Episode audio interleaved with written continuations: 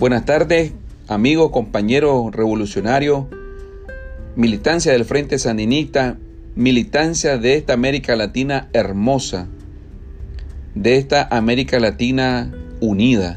Hoy quiero compartir con ustedes las palabras del comandante Daniel Ortega el 30 de abril de 1987 en el funeral del cooperante norteamericano Benjamin Linder.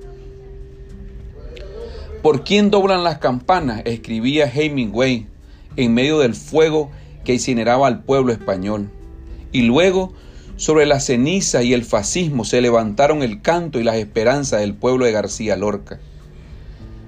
Hoy estamos ante Benjamín Linder, ciudadano norteamericano que lleno de amor y alegría entregó su vida por los campesinos nicaragüenses. Él sabía del riesgo de trabajar en Nicaragua, de lo peligroso que era ir a la montaña, a las comunidades, para contribuir con su conocimiento, con su dedicación, con su ejemplo a la mejora de las condiciones de vida de la gente del campo. Él no llegó en un vuelo cargado de armas ni con millones de dólares. Él arribó en un vuelo cargado de sueños que nacían de su convicción de lo que los valores éticos del pueblo norteamericano están por muy encima de la política ilegal del gobierno de los Estados Unidos. Él demostró que el pueblo norteamericano es noble, que el pueblo norteamericano es enemigo de los asesinatos de niños, mujeres, de jóvenes, de los campesinos nicaragüenses, que el pueblo de Lincoln es enemigo de la esclavitud, es enemigo del terrorismo y es firme defensor de la paz entre los pueblos. Él vivió y murió por el pueblo norteamericano y por el pueblo nicaragüense. Desde la Camaleona, donde los mercenarios lo asesinaron cumpliendo los planes de la CIA, hasta el Cuá, Río San Juan, Oregon y Washington. El canto lleno de amor, lleno de paz y lleno de esperanza de Benjamin Linder se multiplican con su sacrificio. ¿Y qué más poderoso que la guerra y qué más poderoso que los 100 millones de dólares y qué más poderoso que la amenaza de la invasión. Más poderoso es la fuerza del amor de los pueblos, el ejemplo y el sacrificio de los hombres, como Benjamín. Esa sonrisa en que los niños lo vieron con su traje de payaso, iluminando el futuro que juntos construimos en la nueva Nicaragua. ¿Qué salario devengaba? Ninguno más que la satisfacción de servir y tratar a su semejante como a sí mismo,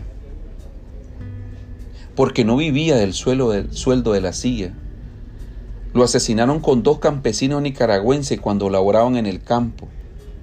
Entonces, ¿por quién doblan las campanas aquí en Nicaragua? Por Pierre Gorsian, de 33 años, médico francés asesinado en Rancho Grande. ¿Por quién doblan las campanas aquí en Nicaragua? Por Ambrosio Mogarrón, español de 33 años, enfermero asesinado en San Juan de Bocay. ¿Por quién doblan las campanas aquí en Nicaragua? Por Albert Plugen, de 32 años, médico de la República Federal Alemana, asesinado en Sompopera. ¿Por quién doblan las campanas aquí en Nicaragua? Por Maurice Demier, 29 años, agrónomo suizo asesinado en Somotillo. ¿Por quién doblan las campanas aquí en Nicaragua? Por Paul Dissier, 39 años, belga, ingeniero civil asesinado en Guaputal. ¿Por quién doblan las campanas aquí en Nicaragua?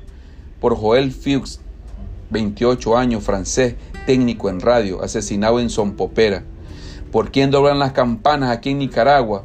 Por Bert Eric Koberstein, 30 años de la República Federal Alemana, técnico en agua potable, asesinado en Sompopera.